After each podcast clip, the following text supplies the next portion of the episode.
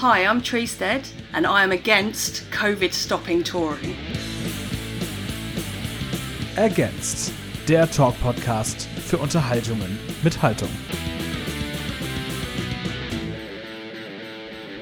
Frohes Neues, hallo und herzlich willkommen zur allerersten Folge Ergänzt im neuen Jahr 2023. Mein Name ist Tom und äh, habt ihr euch dieses Jahr eigentlich irgendwelche Neujahrsvorsätze gemacht? Ich schon, nämlich, dass ich endlich Gäste in meinem Podcast haben möchte, die weder in einer Band spielen noch MusikerInnen sind, sondern auf irgendeine andere Art und Weise unsere Szene bereichern und am Leben halten. Und genau deshalb bin ich sehr glücklich darüber, dass ich für diese erste Folge im neuen Jahr Tree Stead gewinnen konnte. Tree kommt aus England und arbeitet dort und eigentlich auch auf der ganzen Welt als Tourmanagerin. Und zwar aktuell zum Beispiel für Frank Turner and the Sleeping Souls und ist damit als Frau in der Musikindustrie immer noch eher Ausnahme als die Regel. Wie sich das in Zukunft ändern kann und warum Tourmanagen trotzdem der coolste Job auf der Welt ist, das erfahrt ihr im Interview. Bevor das losgeht, gibt es aber noch eine kleine Warnung. Wie auch schon im Interview mit Pat Needs sprechen wir auch in der heutigen Episode über Unfälle und Missgeschicke, die auf Tour passieren können.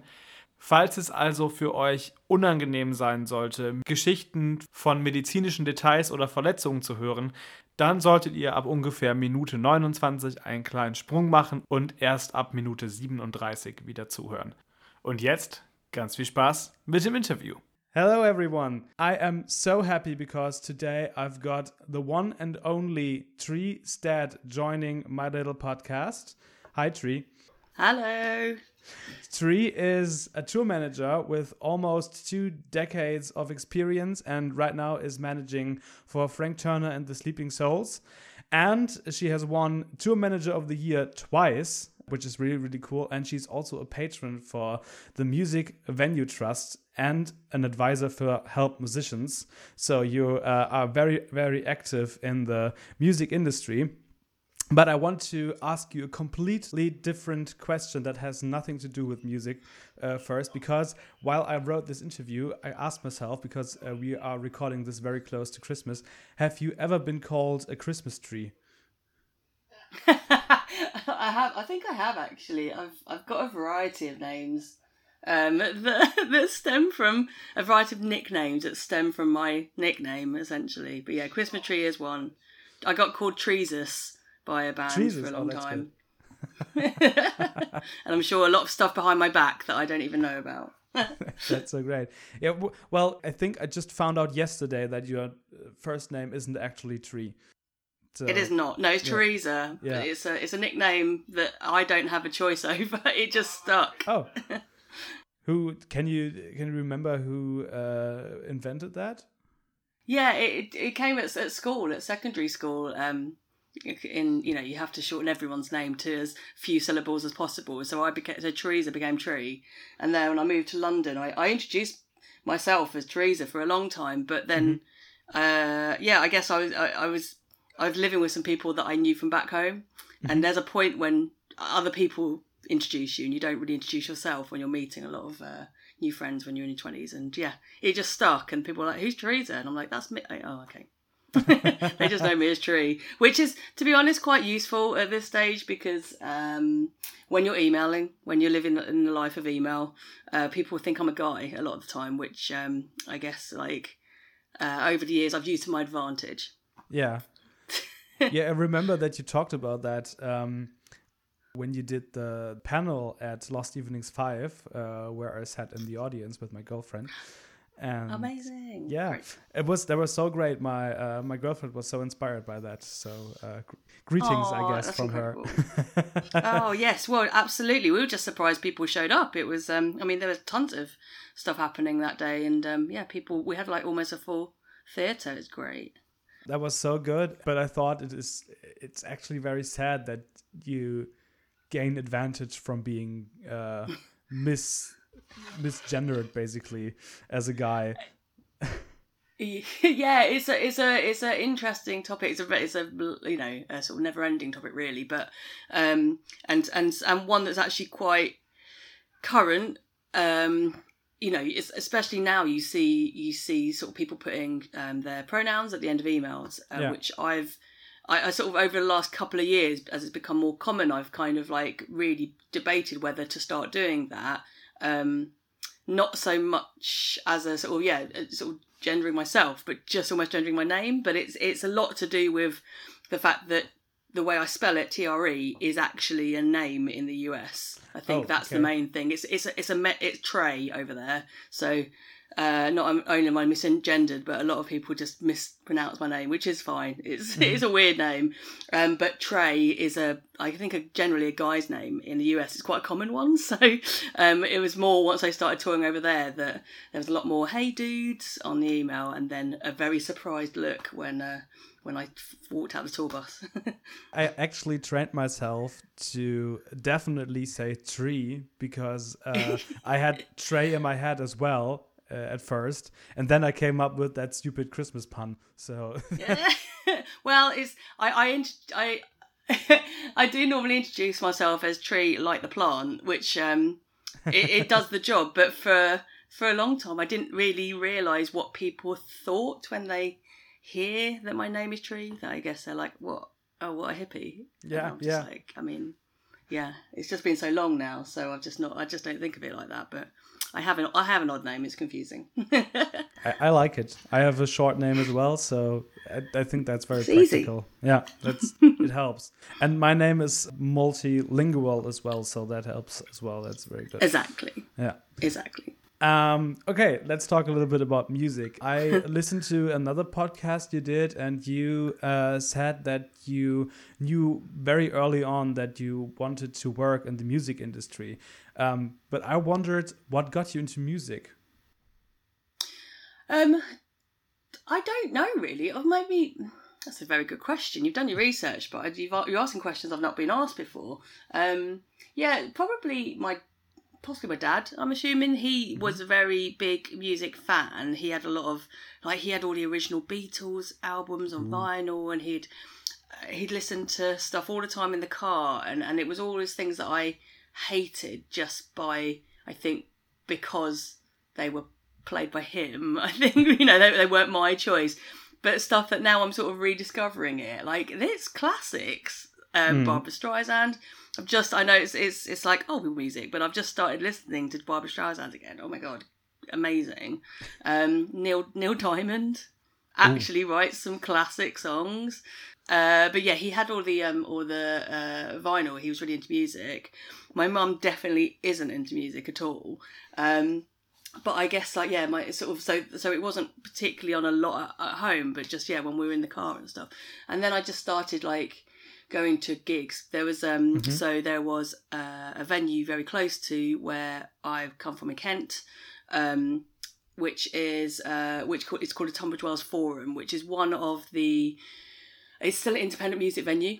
Uh, mm-hmm. Like you said in the intro, I, I um, I'm a patron for Music Venues Trust, and over the, over COVID, they obviously did an absolute shit ton of work um, helping independent venues survive during a pandemic. And one of the sort of uh, figureheads, I think, um, I think Mark Davyd, that that um, that actually sort of is one of the head people at Music Venues Trust, is from Tunbridge Wells as well. I think he has oh. quite a lot to do with that place. But I became a patron um, uh, of uh, their um, what's it called the um, uh, uh, you know the oh my god I'm losing my words that I, I, basically like give like donate money to them every month to help to help and I got oh. myself a brick with my name in it um, and uh, yeah and and like that one was really close to my heart because I used to just go there with mm-hmm. my friends um, it was we were probably underage. I'm sure it might have been 16 plus at the time, but we used to just go every Thursday, Friday, Saturday. It didn't matter what bands were playing. I just wanted to see what was there.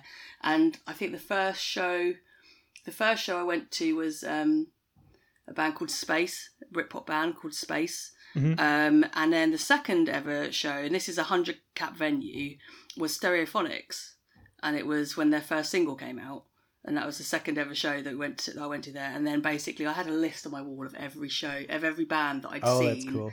Which I wish cool. I still had. Every support band, every per, every person I ever saw at that venue, I had a list Oh. of. But yeah, and it it really just like inspired me to want to be in that scene in that industry and like and do what like work somewhere that kind of inspired other people that much. I definitely have lost track on the shows I went to. I, I, I think I once tried to write that down, but it's it's hopeless. when you start going to festivals, you, you lose track of the bands you've you've seen on stage. So yeah, that's I know, hopeless. yeah, so many greats though. It's, it's good. It's good when you realise that you actually had quite good taste back then. oh yeah. um, is, is your taste influencing the bands you choose to manage? Can you can you do that?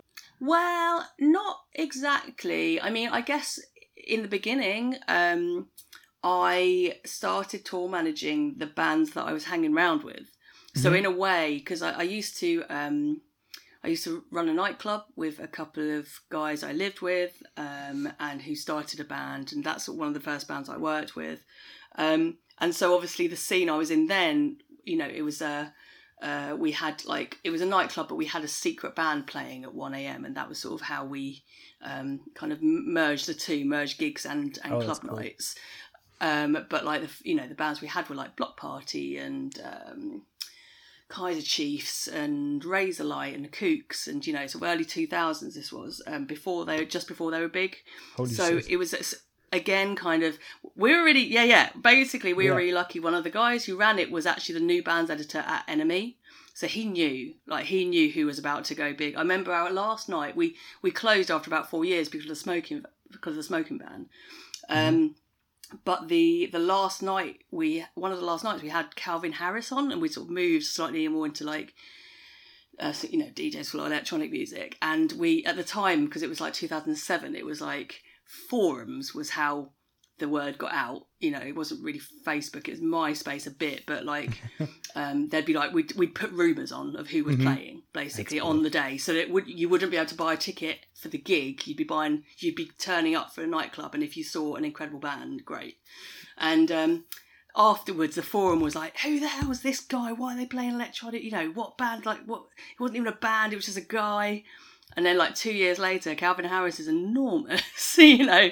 But um, but yeah, the uh, Imran Ahmed who who did that, like he knew his stuff. And so yeah, so I was able to work. I put myself in a position to be around indie bands, I guess, at that point.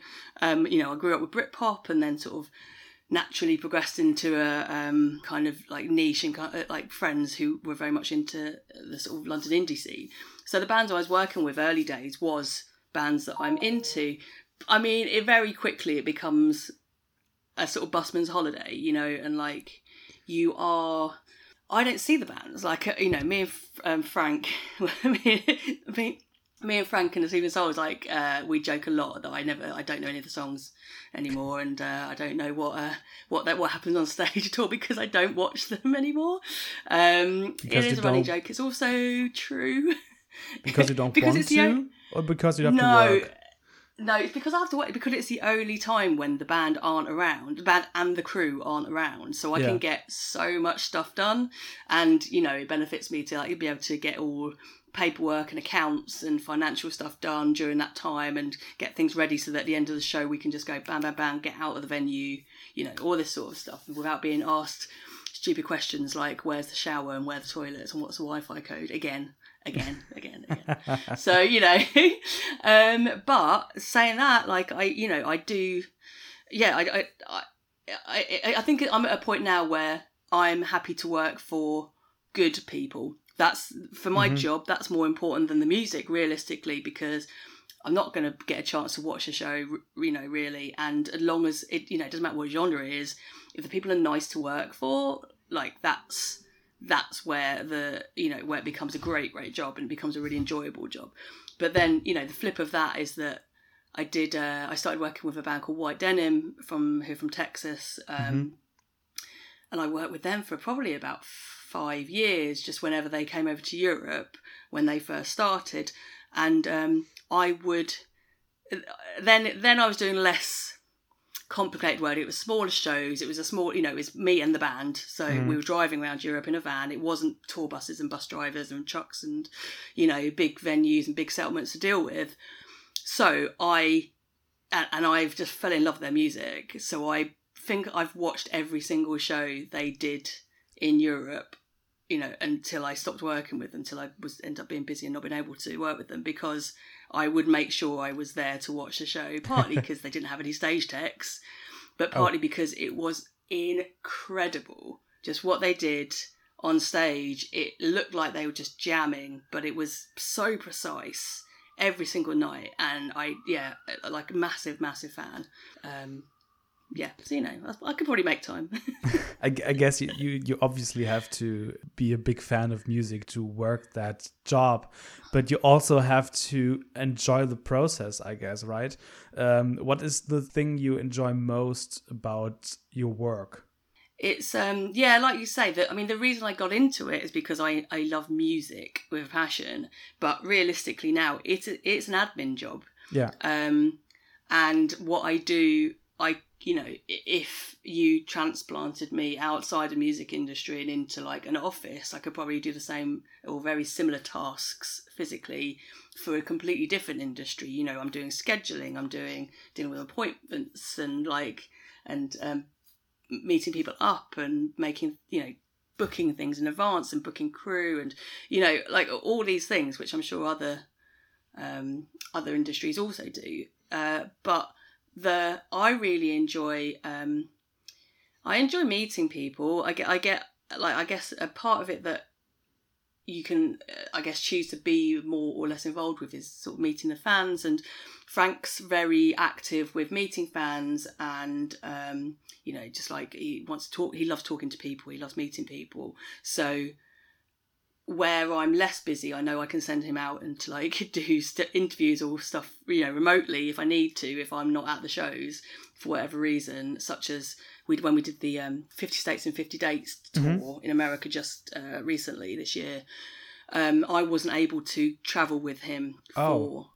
Okay. um, the solo shows. I was having to stay at the full band shows, and we were sending him like during the daytime to a different state to do a solo show, and then come back for the full band show. And that's how we hit fifty. But I wasn't all I wasn't able to travel with him for all of those. We had to have someone else. So um, so so but yeah, but where I get to sort of I get to see the fans interacting with him. I love that. I love watching that. I really like the sort of psychology of what music does to people and like why it's so people are so passionate about it and why it moves them so much and why it matters so much to people and so seeing the fans interacting with Frank whether it's uh, you know on stage watching him on stage or talking to him afterwards or seeing him in a airport and being like oh my god that's Frank Turner. I would come and say hi and get a photo. Like I really do enjoy that because it's it's just it reminds you why you're doing it you know why Mhm. it matters. Yeah, I, I definitely remember it was oh god three years ago, I think, in uh, in Dortmund in Yeah. uh, Westfalenhalle, where he opened for the Dropkick Murphys, and I did an interview with Frank on that day, and I was too late, and I had hella problems getting into the venue and uh, and finding someone to talk to because a big problem was I, I had your I had your phone number, but I didn't have the British um, oh country code. the You know? code Yeah, and it was wrong, and I didn't think about that. I figured it out at some point, but it was way too late by then. And you picked me up and you brought me to Frank, and I think I calmed down on the way because maybe you were so professional. But I still remember that, so that's uh, oh very inter- interesting that you say that those moments where I would consider myself a fan. So uh, Yeah. where you meet people that those are so important for you. That's that's very interesting. Yeah, I mean, it's it's not. It, you know, I'm sure it's uh, like I'm, I'm certain it's more important to Frank because obviously it's him interacting directly with people like yourself and you know fans and journalists and stuff. Um, and, you know, and he does a lot of press, but it's always nice to do press when it's a fan because you, you know you know and it you know you know it matters and you know they want to do it they're not just there because they've been told to do it but um it's you know and i know it's not like i'm not directly involved necessarily other other than like yeah emailing to work out times and stuff but i just but just watching it like watching it happen and watching how he is or you know whatever artist i'm working with how they are with their fans and seeing the interactions like up close and you know it's it's it's something that not everybody gets to experience really other than the the person who you know the fan and the and the act i guess the artist mm-hmm. and me uh, yeah. Uh, just watching. I, you uh you said that you could envision that you could be basically dropped into every other accounting managing job basically in the world. But there's one big difference between going to an office 9 to 5 or going on tour and that is obviously being not in your home for a big part of the year. So um, i can't even imagine i don't think anyone can imagine touring live without ever having experienced it what knowledge would you like people to have that never experienced that? You, you're right. It is, yeah, it is a really strange job.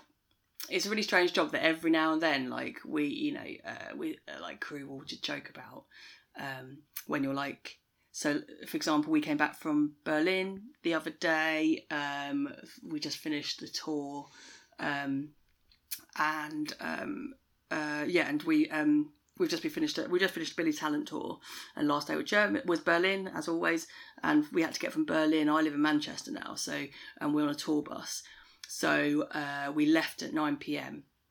Um, and we got I got back into my house at 11:30 p.m. the next day. so I'd literally been I mean, I wasn't driving, but um, I was in a bus, then a ferry, then a van, and then a taxi to get back to my house, and that was 26 hours. And I hadn't really thought about it like that until um, until I was trying. I was t- I text someone who I'd like who I'd said bye to in Berlin. I was like, just got home now. it's like over 24 hours later. Um, but yeah, so it, it is a strange job, and we sort of we sort of joke going, oh, we chose this.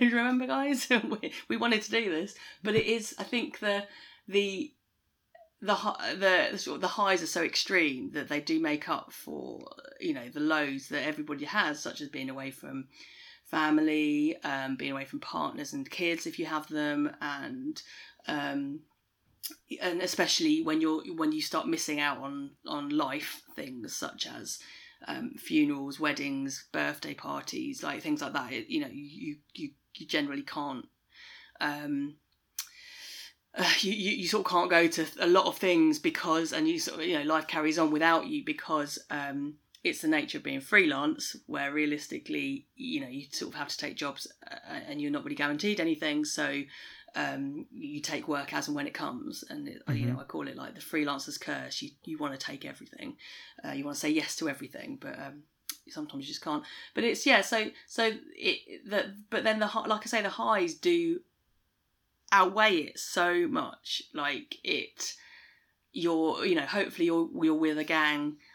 Um, we have a touring party. Frank's quite unique in a way because uh, a he tours so much. He doesn't really have what people call campaigns, which is your album comes out you tour that album for 18 months you kind of hit everywhere in the world in those 18 months and then the artist will go away and record the like write the next album they'll be away for like a year or two or whatever write and record the next album and then it will come out and the campaign starts again frank doesn't really do that he's just like he's an he's, he's an animal really with like how he just really enjoys creating and being super busy so he'll um, start recording or he'll start demoing and writing songs while he's already on the campaign, the start of the campaign for the tour. So we his album came out start of this year, like uh, earlier this year, mm. and I think he's already this tour we've had with Billy's Talent because we've had a little bit more time. He's already um, I think pretty much written and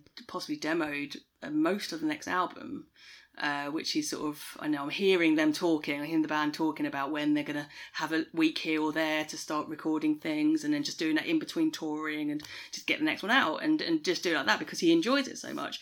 So we are in a our touring party is is unique in the fact that because he tours so much, we all can um, be available to tour for him because he keeps our schedule busy, whereas usually you'd have to juggle bands any crew would have to juggle bands because they would have to um, you know they that band probably wouldn't be available to give them work for five years solid. You know, mm-hmm. so um, so they'd have to make sure that there was constant work through the, throughout the year f- through the years. Um, because Frank tours so much, we've probably been together his sort of um, core crew for realistically about 10 years now. I think i've been with him nearly 10 years now. Yeah. um, so I, ha- I haven't had to juggle another band for probably about six. I don't think i've really worked for anybody else long term. I've done little bits and pieces but like long term i haven't really done uh, another band. Um, so um, because of that we're a family. Like we all know each other inside out. We all know each other's like strengths and weaknesses. Um, we know what what bits not to prod on, you know, what days if someone's got a certain look about them. Um, so it means that you know, and, and yeah, the highs of like touring come from those people and just everybody understanding that it can be a weird situation to be in and making sure that we do look after each other. Um, but it's yeah, it's not it's not something that a lot of other people can understand. Like I guess the other careers that do it are like if you work on a submarine or you know if you're in the army or like much higher kind of risk and high stress higher stress jobs than what we do realistically. We just choose to be here. Those people you know like go out saving lives and stuff and we're we're just like putting on rock concerts around the world. It sounds kind of insane for me if you say that your job isn't high stress. I mean obviously it's not that lives depend on it most of the time yeah. probably. But it's like what i imagine that you do is like mind-blowing to me. So that, it's it, it can be stressful. I mean i'm not going to say it's not stressful. The last couple of shows no sorry the last couple of tours we've done this year have been I, i've i've probably dealt with a bigger bigger stresses than i ever have done. The 50 okay. and 50 50 50 states and 50 dates tour was the most complicated thing I've ever ever had to work on. Um, just it was essentially for me personally as a tour manager, um, the work I was doing was probably uh, the equivalent of four tours at the same time because there were so many different factions. I was dealing with um, uh, the we had a camera crew. Um, I was dealing with the full band tour. I was dealing with Frank's solo tour, which is essentially running alongside it so that he could get between um, you know, between make sure we hit all fifty states and make sure that all happened. Um, I was dealing with uh, yeah the film crew, and then we had different supports every weekend, so that wasn't ever a constant. You know, support bands. We had Bronx and Pet Needs all the way through, who were fantastic at just being like doing what they had to do. But then having a new people in every weekend was like a whole new start again each week. So uh, yeah, it was a lot of work, um, but I mean, a lot of it is to do with COVID. Mm-hmm. And so now we're coming back, we're coming out of that. Things just getting easier, but you know, essentially we were traveling right after the travel ban was lifted, and it was just you know a lot, a, a lot of other factors to that you wouldn't normally that any other year you wouldn't you wouldn't have to worry about you know like getting people tested and all this sort of stuff. And like every bit of your tour hanging on the brink of somebody possibly having a positive covid test mm-hmm. was just ugh, like just yeah a whole, a whole whole extra level of stress that wasn't need that was was needed but I wish hadn't happened but we got there. It all happened Yeah, it did. Just. I definitely want to talk to you about COVID because you did some very interesting stuff during COVID. And uh, yes. before that, I want to ask um, because I remember that Frank told crazy stories at some Q&A panels uh, at Lost Evenings about guys climbing over fences they should not climb over um, and going into the hospital for that because they break their arm or something. Um, what? Uh, yeah, to, what, like in general in the UK. Oh, I thought it was one of the. What was it? I, I, I think he, he told a story that one of the the, the light technician or something um oh climbed oh, over a sorry. fence and and broke his broke his wrist or something because he was oh so drunk that he he didn't even notice um, but I, I wanted to ask what what was the biggest mess you ever had to clean up or have to figure out on a on a tour? Well, well, so that was a pretty yeah, that was a pretty massive mess. Uh, I had again, well, yeah. So another another one of the sort of big stressful um, shows that we do is Lost Evenings, uh, mainly because over the years we've kind of uh, g- got to a sort of uh, comfortable point where myself and Dougie essentially festival production managed the festival, um, as well as what we'd normally do is essentially look after just Frank uh, and the band, and then the festival would have a festival production manager who would deal with the festival stuff. But it's become sort of apparent because we know how it works and because it moves that we that yeah that we do it ourselves. But it's another lot of work to do. So um, I'd been working till I'd been up working extremely late, like extremely late. I wasn't drunk. I was literally working. I don't drink. I was working, and I went to go to bed, and it was like four or five a.m. and I had left some stuff downstairs. I was trying to go to sleep, and I was like, "Oh man, I need to just go and get that. I need to go and get the that paperwork and stuff." So I went downstairs, and yeah, our uh, it was our front of house guy had was in the bus going, "Oh, I think I've hurt myself," with his hand over the sink, and he'd cut. He hadn't broken his wrist. He'd cut his hand open on the top of like the fence. Oh shit. But he was like, "Oh, I think I need to go to hospital," and I was like, "No, I'm sure it's fine." And then just like washed it away, and it was not fine, and it was definitely pretty deep. And he was really drunk and trying to pick stones out of it that weren't in there. And I was like, "Don't, don't do that, please, don't do that." So yeah, he had to go and get stitches. So that's happened like a few times with different varying crew members, varying bands. There's always, you know, I had I had a I had a sound guy that was cutting some bits of, I guess like he was cutting something in a gig, but with a Leatherman, which are really sharp. Essentially, they're like Swiss Army knives, but extremely sharp. Um, and he managed to cut through his hand, uh, and was just like, "Tre, I need to go to hospital." I was like, "Okay." And then you obviously lose your sound guy for, you know, for an amount of hours. In the UK it could be like a day. Who knows? It's a little bit hit and miss depending on where you are and what day it is and if it's Friday night in Birmingham or something you know. Um, but yeah the, the but one of the biggest was actually again on the 50-50 tour um, which was that um, we were leaving I think it was Denver at maybe two in the morning, our bus was was uh, leaving with Bronx's bus alongside, and um, our bus driver turns up to from his hotel, and then he just starts doubling over in pain, and basically he had gallstones, as it turned out. But uh, I mean, we I've never seen anything like it. Like it's I I hear I've been told since what it's like for men having um, gallstones, which is um, like it's essentially like the because you're passing it through uh, Yeah. as you ur- urinate. It's I guess it's probably similar to the pain of like having a baby, possibly. It's a it's a it's a big thing coming out of a small thing. Let's put it, like it's that. It's way So- less fulfilling, definitely. yeah, exactly. Uh, other than the joy of it being out, I guess. Yeah. But yeah, he was sweating, passing out on the pavement. I had to like get him. Well, first off, I was like, "Do I call an ambulance? What do I just press nine one one? I've never done that in the US, you know." And then luckily, the other bus driver was like, "Oh, hold on! If you call an ambulance in the US, you get charged two thousand dollars straight away," which I didn't know. And I was like, "Do you want an ambulance? Do you want me to put you in a taxi?" And he was like, "Taxi, taxi, taxi." So um, so yeah, so we, so me and him went in a taxi to a hospital, and they saw him, and they were really great, and actually like like looked after him straight away. But in the meantime, we had a show in Salt Lake City the next day. Obviously, we're doing fifty states in fifty days. There's, you know, it's one thing you would you would really never cancel a show unless there was absolutely no option to make that show happen.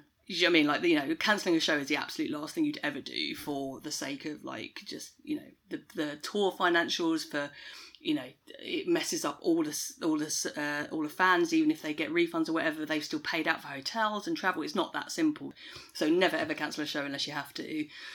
So uh, Dougie, our production manager, was like, right, let me work out gig stuff. So he, luckily, Bronx was still there. They had some space. We basically threw a load of gear into, like, into their trailer and the band uh, into their bus, and basically said go to Salt Lake City because it was um, it was a good four hundred miles, which is a you know a ten hour drive. That's it's really the ma- the maximum drive that you can do on a bus uh, in one de- in one night overnight. So to get there for the next day, and um, we we're like, right, if nothing else, we can get the band there and we can get their instruments there, and they can do a solo or like a reduced set, you know, a solo show if Frank has to do that. Obviously not ideal, but we need to make the show happen and then have you know have them doing acousticy stuff like something we can make something happen um, and then we yeah me and terence the driver got out um, of hospital like at 6am um, f- went to sleep for a couple of hours till i could till the pharmacy opened i could get medication for him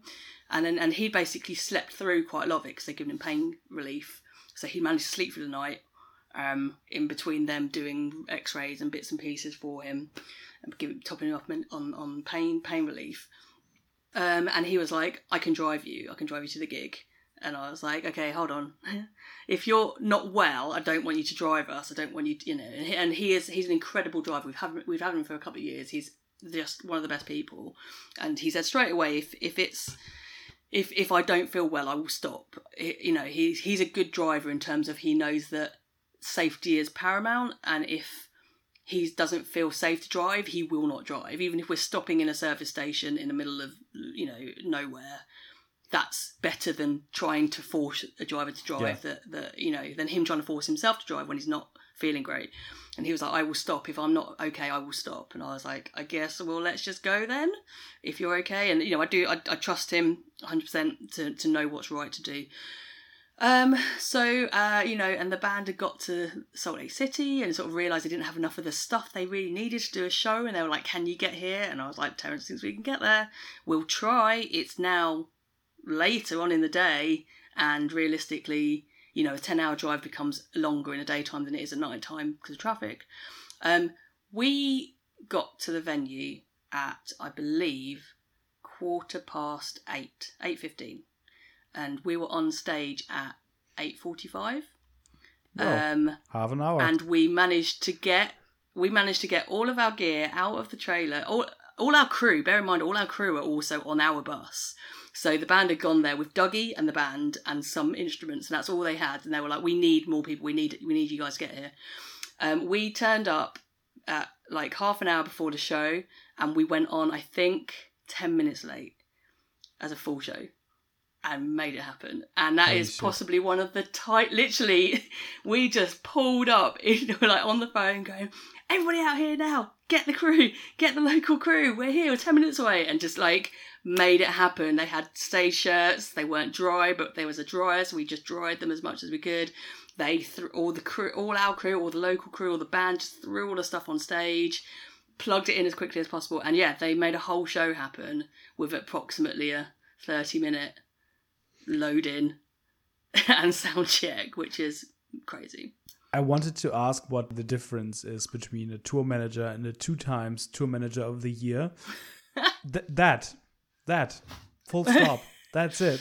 Yeah, I mean, like I say, like I, I couldn't have done it without um, Dougie, my production manager. It's like I'm doing my acceptance speech again. Um, I can like our crew is incredible. Uh, we do we have a core crew and band and crew of twelve, and that's because you can only um, t- American tour buses uh, are maxed out at twelve people, and really, that means that if we have a 13th person, we then have to double all our tour buses and all our costs double.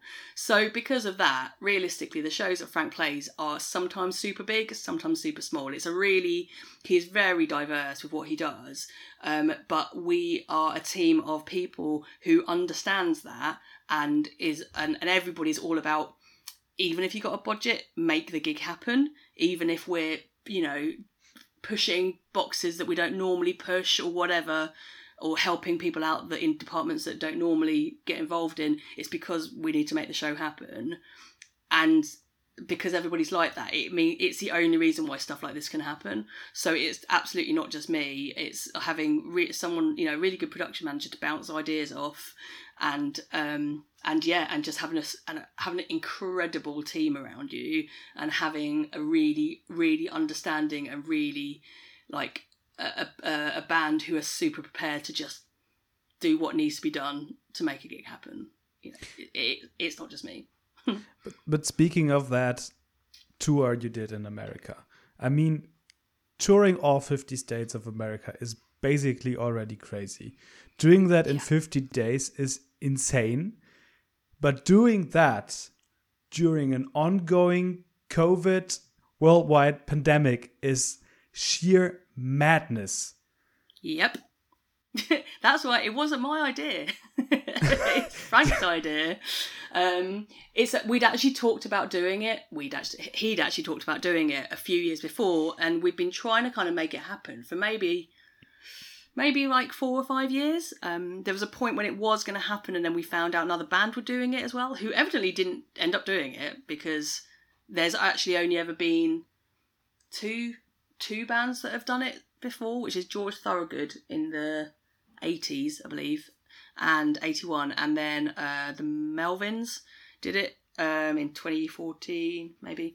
Um, but yeah, there was we we we we'd seen that there was another band doing it when we'd looked, looked at doing it, and uh, like uh, five years, five odd years ago, and, and then it didn't happen, and then yeah, it was just still in Frank's head to do it, uh, and he just it, it just fit because we didn't have stuff out, and it made sense to do yeah to do this this this tour then, but um, it was a lot. It was more than any of us had really imagined. Um, you think, oh, it's just 50 shows in 50 days, you don't really get that too many days off. But actually, I think behind the scenes, it was a lot more than that, um, as we all discovered. And I think since everybody, possibly Frank included, has said uh, in interviews, if you uh, if you ever get asked to do 50 states, 50 states dates, don't do it because it's just it's pointless. It's so much stress, and um, I don't know that anyone particularly cares really afterwards. Like we didn't get a Guinness record because it'd been done before. I think did he do 51? Oh, we no, we nearly did 51 because we he tried to do Washington, um, DC, mm-hmm. which isn't really a state. I don't know how that works. I'm really going to upset some Americans saying that. Um, it's uh, but uh, he the time that we the only day it would have worked. We had, literally had it set ready to go as a drop of hat. If it was going to work, we just send him to our friend's bar, who was like it was one of the closest. Ironically, it was like 10 minutes away from where we were as opposed to some of the other ones are two two hours you know say four or five hour round trips mm. um, but he his voice was going because he was doing so many shows and mm. we, we just decided not to risk it for the sake of playing to 10 people just to like yeah. tick another one off the list. Yeah because you know yeah so it's yeah I, I wouldn't advise it. It was an experience and we all got tattoos to say that we'd done it but yeah. um, not that's the least. That's the least you can do probably um, but speaking of COVID, um, I read some articles about what you did and how you went about when COVID hit. Obviously, a huge shock because you had to cancel tours and it basically uh, stops your work as someone who lives on the live music industry. And you started doing night shifts in catering for a hospital in Manchester did Frank pay you so badly, or was it just so you had something to do? no, no, it was, it was, it was. I mean, if any, if anything, Frank actually really looked after us. I should, well, I, I, I say Frank. Frank's fans really looked after us. He did a lot of um, fundraisers mm. um, during a pandemic. Uh, like when I say a lot, a lot. He um, because we came off tour. Um, we only had we had like four days to go on our tour when lockdown happened, so we had to we had to finish our tour early. Um, but the tour we were doing was the Women in History one theatre mm. tour. So the support acts were well, it was Frank. Um, it was Frank's wife was the one of the supports, and um, uh, Micah uh, who is um, a friend, like one of their best mates from America, who was staying with them, um, and his his girlfriend Vanessa Jean. They were sort of supporting, doing the other support, and because of that, he went home, and because Frank can't um, sit still for five minutes, he was like, "Well, if there's there was supposed to be a show tonight, so I'm just going to do a show online." So he did one of the probably one of the first live streams before mm-hmm. everyone started doing live streams, and um, was like, "Well, you know, my crew are going to be screwed if we can't tour, so um, let's raise some money." And his fans raised absolutely like raised thousands for us in 24 hours. It was absolutely incredible. Um so i mean i haven't ever been able to say thank you to them so god thanks to everybody who donated. And and you know the, and the rest uh, he carried on doing weekly um live streams for music venues trust for independent venues and i think raised like quarter of a million over the pandemic for different charities and things yeah yeah he did well like i say his fans did so much, which is great. But yeah, so uh, the reason I worked is because um, uh, we, you know, I'm I'm freelance. I'm self-employed. Um, so if I if I'm not working, I don't have um, furlough and stuff like that, which um, a lot of people got. Uh, there is there was some government grants for um, self-employed people.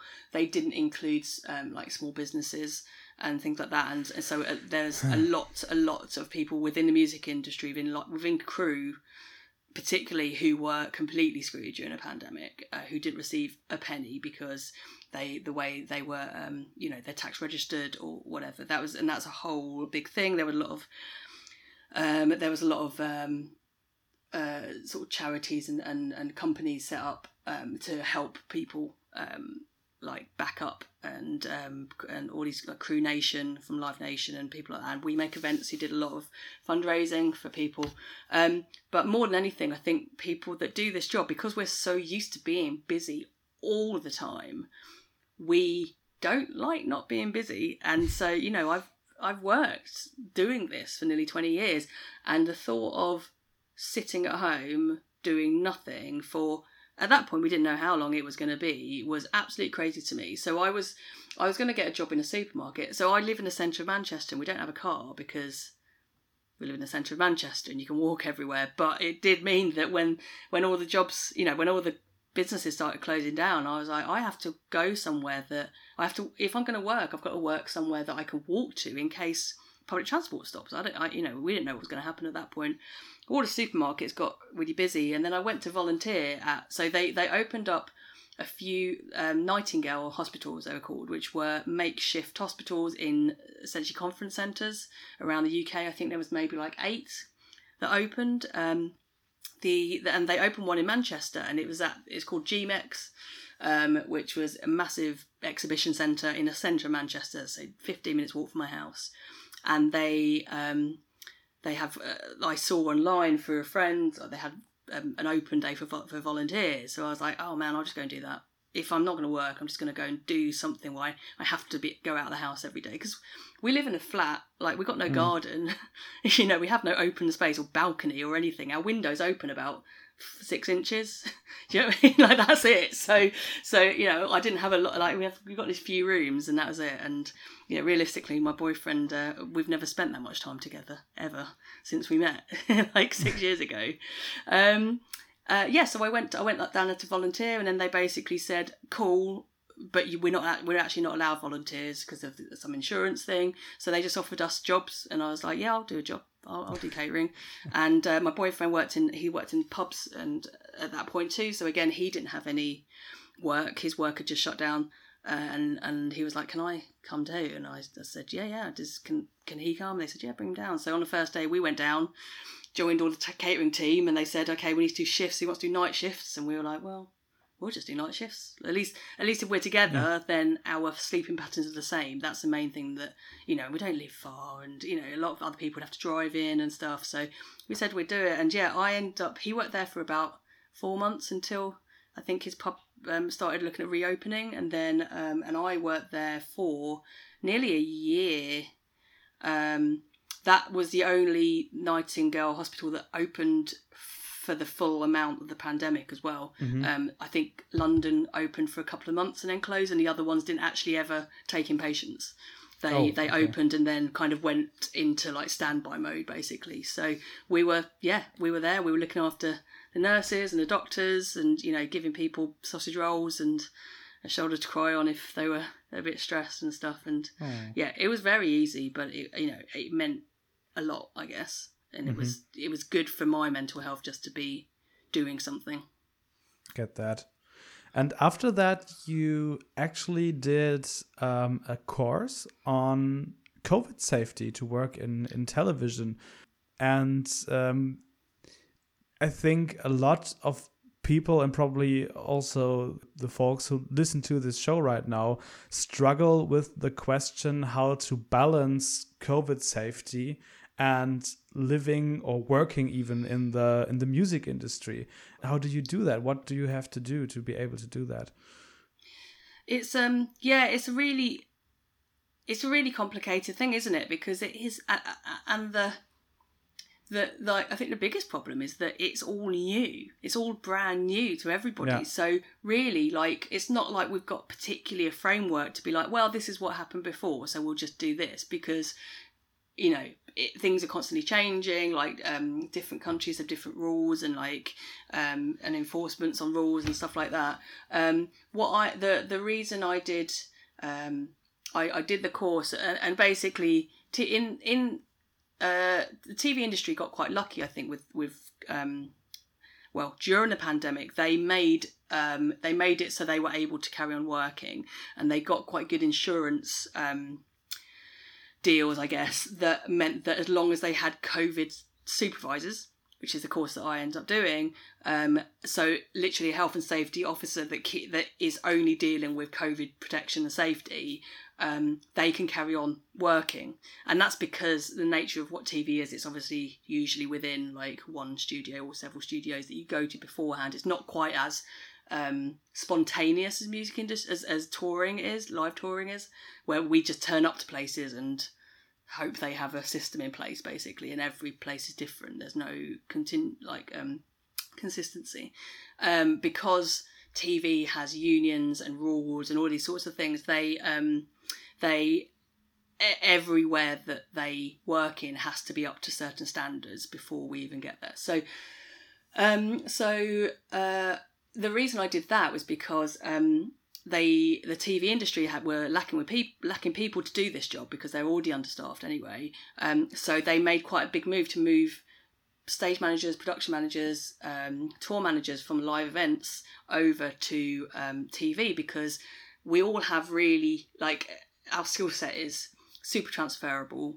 Um, BECTU, which is the union that does that, that, that looks after TV land, essentially does a little. It it does a fair bit with live events, so they know that there's a crossover. We know how to use radios. We know how to work with artists. We know how to you know set up a porter Portakabin in a rainy field, you know, stuff like that. Like it's it, all these sorts of things. Like it's just it's stuff we would know how to do. So we're not starting new. But I knew that um, anything I learnt in within that industry, I could take back with me as soon as I started touring, um, which did become really invaluable. And I think again because live events crew are uh, very much like let's go and do stuff. You know, they're really proactive people. Um, most of the crew I know in the UK went and worked in um, something related with COVID, related to COVID. They went and went and ran test centres, or you know, worked in Nightingale hospitals like I did. A lot of it, uh, you know, the, a lot of the places that, that we were going to that, that we had to that had to do with COVID were, you know, vaccine places and all this were being run by the last industries who were being who were allowed to go mm-hmm. back to work, which was the live music industry and uh, airline stewards. So like that, you know, flights weren't going, so it was all just airline stewards and live music crew. But um, it meant that so Dougie, my production manager, also went and ran a vac- um, a vaccine, uh, sorry, a test center, COVID mm-hmm. test center. So um, he also had a lot of knowledge of what like what the basic things you need to know about keeping safe are like sanitization and mask wearing and why you're wearing masks and you know the distances and and how long um, you know you can leave you can sanitize places and leave them before coming back to them and you know bubbles like cohort covid cohorts all these sorts of things which you can learn anyone can learn it mm-hmm. um, it's all on the internet but having been like being able to work work in it in a practical environment where you have to um, follow it very strictly. I mean, I worked for uh, you know nearly like about eight months on a soap opera in the UK called Coronation Street, where I basically had to stand with a stick, a physical two meter stick, to make sure that the actors weren't more than two meters close to each other because they obviously couldn't wear masks when they're filming.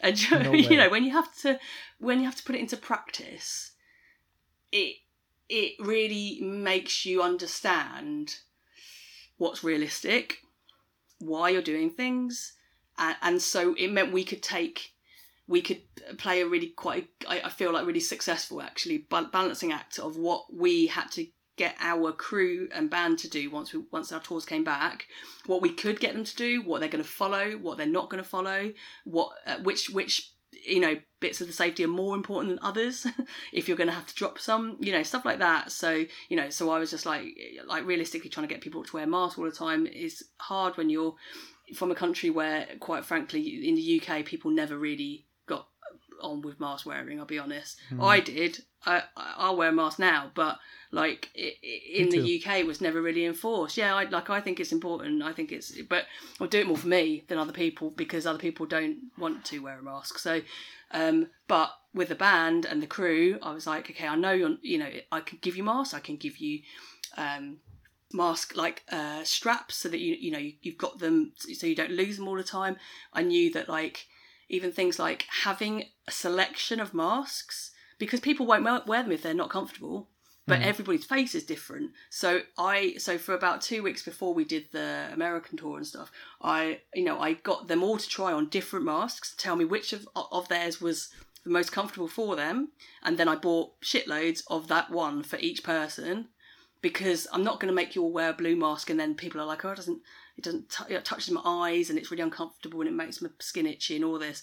So you know I made it as easy as I could for them. And then if I know they're not going to wear it all the time, and you know, and they're going to be out in a in a venue with no mask, where it is important, where I will be strict, is on the plane because you're next to people in a small, you know, in an enclosed environment. Uh, do you know what I mean? And like, I think you have to pick your bat- your battles, especially when you're living in a world where the rules are reducing. It's very hard to then turn around and be like, "Hey guys, all of you have to wear masks all the time right now," when they haven't in their lives for six months. You know, so it's yeah, like living it practically and having like it almost a year of having to like learn it and apply it, then made it so that me and Doug could actually like we could discuss which things are going to work, which things are more important than others, and actually we did that that that full year.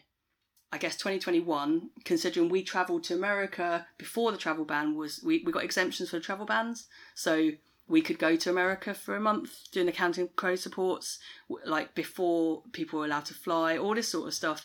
Um, and we did that whole year, and we did we didn't have one single case of COVID within our camp during the shows, Which during any impressive. of the tours. And that was Europe, that was America, that was the UK, that was multiple UK tours, Mm. and, and it worked. And a lot of it is luck, but I think a lot Mm-hmm. of it is everyone following the rules that we put in place. All right. Uh, we are an hour in, but I can't let you off the hook if that's fine with you uh, without talking to you about uh, how it is to be a woman in that male dominated world, because that was the panel you did at Lost Evenings 5, where I got to listen to you. And um, I think that is something that um, makes you an exception right now. I hope in the changing world that um, makes that more fair and more uh, more equal. But um, if you met a woman today that wants to get started in the music industry, what would you tell her? I'd say do it because it's the best job in the world for a start. That's why I always say to people, anyone who like who's thinking about it, it, it just is so enjoyable. It really is. So like I would I, I say everyone should do this job. Not maybe not everyone could, but everyone it, like if it's within you, it's within you. Um, I do a lot of um, since I won the awards. I think that's that's when I started getting a lot more panels and a lot more Q and A's and and podcasts like these. Um, uh, being like me being asked to do these things, and a lot of them started off being women in music industry, and obviously that was uh, I won the first award in 2014. So oh my goodness, nearly 10 years ago. Um, and the the I remember the first one I did was um, it was a panel with like a journalist, uh, a female journalist, and um, someone who worked in telly. Maybe it was like four, three other women, um, and it was at Southampton Uni, I think, and it was like a, a we, uh, we walked in and we didn't really know what, what to expect because it was a whole week of like uh, industry talk basically, and we had a whole room of women, and that really did surprise me because obviously the amount of women I see uh, working is pretty small, and you know I think uh, you the music industry is really small, live industry is really small, and like you you do think you know everybody. Um, you probably know a lot of people or know of them if you don't know them directly. Like there's a lot of tour managers, female tour managers I know of that I probably haven't that I haven't met. Um, and but it's generally genre related. So like within sort of rock pop, I think I know a lot of the women that work, and over the years I'm getting to know more and more, which is fantastic. And more are being brought out, and more are being asked to work, and you're seeing it more, which is fan. It is fantastic, and it does make me feel better about it. Um, I think I definitely came into the industry at a time when things were changing um, for the better.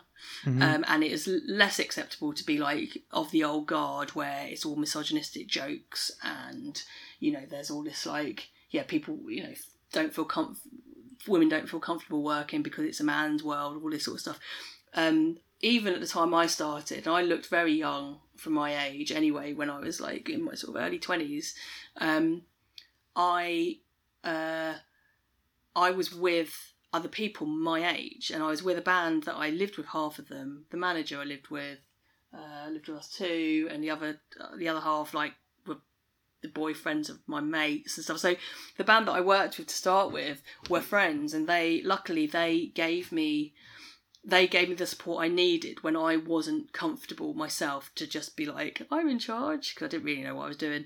Um, but like having them the, the, example I gave, which I think I probably gave in the, in the talk in the in the Lost Evenings talk as well, was the time that I was uh, at um, a venue in the UK, a small venue, and the promoter came up, and it was like a little gig, whatever. And the promoter came up, this guy, young guy, thought he was cool, and he went, "Hi guys, yeah, nice to meet you." Shook the hand of all the band members. I was in the middle somewhere. Looked at he looked at me, just like for a second, and then just carried on and didn't yeah. shake my hand.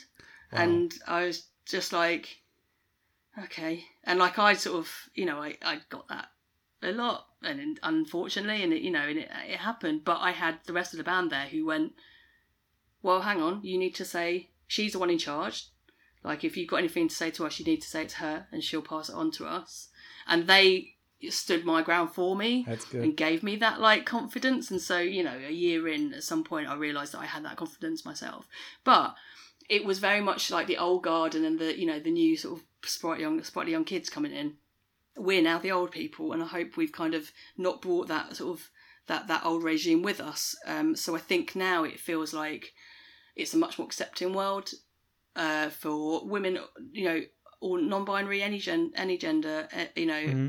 to to come to come and work in um, i think it's like way more acceptable to and people are way more flexible with just even just I know it sounds really stupid things like veganism things mm-hmm. like you know on tour like uh, just being able to make sure that everyone's dietary um, needs are looked after um, like now you'll get a lot of festivals that will be vegan only catering and then they'll like provide some extra like meat and stuff if people want that but they go that way eat being more eco-friendly, like trying to keep, you know, trying to use reusable bottles, reusable, you know, having taps and jugs instead of loads of plastic bottles and loads of waste and stuff, and you know, and just sort of being more aware of that that that kind of thing. So actually, like women is just one of many changes that are happening within the music within live music industry at the minute, which is um fantastic because I just think we're in a mm-hmm. place now where everyone is super accepting to just like make sure that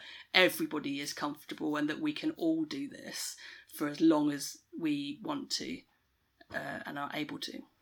Speaking of uh, vegan only, I was wondering, did you ever encounter a band that insisted on a touring party that was female only or like LGBTQAI plus only? Um, so not so much a man. Uh, there's def. I know of female. I know of female artists who um, try and assist on it. I know um, there was one band that I was asked to work with last year, who um, they were doing quite big support for a, for a quite a big pop um, pop pop guy, uh, who wanted a female or uh, non-binary um, tour manager because their band was all female or, tour, or non-binary, um, but they'd gone. I think they'd already had like they'd struggled with like I think one person hadn't worked out or something, so they were at a point when they were just sort of quite desperate and already on the tour, and the manager was having to tour was having to tour manage them, mm. and it's mm. not their job, and they've got enough stuff to be doing. Um, but um, at that stage, if it's a case of you're desperate for someone to come and work with you, then it really is a case of you need someone who is available, who's good at their job, who is just yeah available and able to and ready to and wants to. Um, and, and unfortunately, I guess the thing is that there are more men around, mm. but it does. You know, this is this is changing. I think they probably end up getting sorted out with someone that, that really fit them what they needed. And you know, there are men like Frank, particularly, who is very aware and always has been really aware of having more women on his crew, having more women um, playing at Lost Evenings. You know, trying to make sure that the gender balance is a lot more equal within the lineups. Um, we had uh, crew you at the kind of mercy of just people's schedules and you know and yeah what they're what they're doing within their own lives and stuff. I know that we had we had fem- we had uh, female merch, me, lighting girl at some point, um, and we did a tour in America with Bad Cop Bad Cop, and mm-hmm. oh, I can't remember who the other band were, but I think within because Bad Cop had uh, female merch and female tour manager, and within the entire touring party of us, Bad Cop, and the other support, who I think was had a, had a woman in it as well. But we, I did count up at one point, and I think it was something like eight out of twenty people or twenty one mm. people, and it was eight, eight or ten women, and I was just like, this is fucking great. like, uh, and like that was years ago. That was mm-hmm. like mm-hmm. I don't know when we did that. Maybe like 2016 2017 probably uh, you know and yes it's a it's a it's a conversation we're having right now but there are people that are that have already got it in their heads and been trying to make waves with it. It's just that they're not shouting and screaming about it um, because it's you know because it's a constant, and you can't just always shout and scream about like one issue continuously because people stop listening. It it just matters that these people are there and they exist and they are trying to make it a lot more equal for us, and you know I appreciate that. Mm-hmm. When I think back to the panel you did at Lost Evenings I think every panelist uh, was obviously all women or non-binary folk. I don't know that exactly, but all femme presenting people, and uh, everyone up there had stories to share about bad experiences they had because uh, they were a woman in a male-dominated business. Um, and even you, you shared one yourself uh, a few minutes ago. So can you think of a really good experience you had specifically because you are a woman? I mean, there's so many. It's really nice working with other women. Not saying it's not nice working with men, but like, but you know, it is. It is nice when you get like other crew, other people in the crew, and you can just have that, you know, extra little bit of connection that we maybe don't get um, I know so me and Yovka, our uh, merch um, merch seller, who Frank's old merch seller, who now actually runs the merch com- his merch company um, that or that he uses, and she came off the road because she wanted to run a merch company, and so he still is with her, but she just has uh, she sends people out to sell merch instead of her. Um, you know, me and her used to share room, and you know, we just like we'd always have like we're two very different women. She's extremely like makeup and girly and she just looks fabulous all the time, and I'm just like rough and ready and you know like forgotten what makeup looked like years ago, and you know. But we just got on so so well, and same with Ali, our lighting designer. Um, when we had when we had when we were talking with her, like it I don't know if she wants me to tell this. It's just things like she, she we had a um we had a point on the bus. She something happened on the bus like it broke it braked at one mm. point like quite hard. I think she ended up falling down the stairs and she smashed her phone because it was in her pocket. Oh, no. In her like um, back pocket, and she sat down really hard. She bruised her back and um, but she wasn't too hurt but she was just really stiff the next day and like for about the week, week we stayed we we lived in the same area bit of the bus as well like we lived towards the back um, but like I had to help her get out, get changed because she couldn't like move. Like she was just so stiff because she'd all seized up, so she couldn't like move herself to like undo her bra things like that. So I had to like help her get changed, and like you know, it's just sort of it seems really funny, but like it is just li- little things like that. It's kind of like having other women on tour. It, it it's nice. It's like it is nice, and it but realistically, like like I said earlier on in the podcast, we're a family, and just having ha- being on, I think more than anything else, more than gender, more than sexuality, more than any, you know, anything else, what binds us is just personality and being the luxury of being on tour with a bunch of people who I've known for 10 years, um, who we all work together and we've all got the same mindset of like we we understand how to have fun but we also know that work when work comes first. Um and that that matters more than you know just sort of being a woman in street. It's just being a person who gets to work with other great people. And like that's the most important thing. That's such a great note to end this uh, podcast on i think. I have one last question because this is the first episode of the new year 2023 and uh, so i want to ask you do you have any new year's resolutions I knew you would ask that as soon as you started that sentence. Oh my god, I don't have any New Year's resolutions. I should make some. What am I going to do? I hope my boyfriend can't hear because he'll just start shouting things through the wall that I should be doing. Um, probably spending more time at home. um, I don't know. I think no. I think um, I think I just want to. Uh, what, I'll tell you what. The one thing that happened during a pandemic is that um, it renewed my love for this job. And like, I know that sounds really, it might sound ridiculous because all I've done is spend last hour telling you how great this job is. But I had, I have done it for nearly 20 years. And I'll be honest, just before the pandemic, I'd got very jaded about everything. And like, it doesn't mean I was going to leave because I only know how to do this really. Um, but I was just like, yep, yeah, gig, yep, yeah, fine, do some work, put a put a band on stage, pack up all the stuff, get on a bus, go to sleep. Next day, get up, do some work again. Occasionally go home, and I got really like it was just something I did. It was it could have been any any job. It was just I was just going in, like you know, signing on, starting, and then signing out and going to bed. And I wasn't really taking advantage of all the things around me, and having it taken away so suddenly. Um, it when I came back, I was so overwhelmed at how much I'd missed everybody, missed the work, missed the environment, missed the fans, missed the shows. Like, it just really solidified that I absolutely fucking love doing this. And I'm so privileged to be able to do it.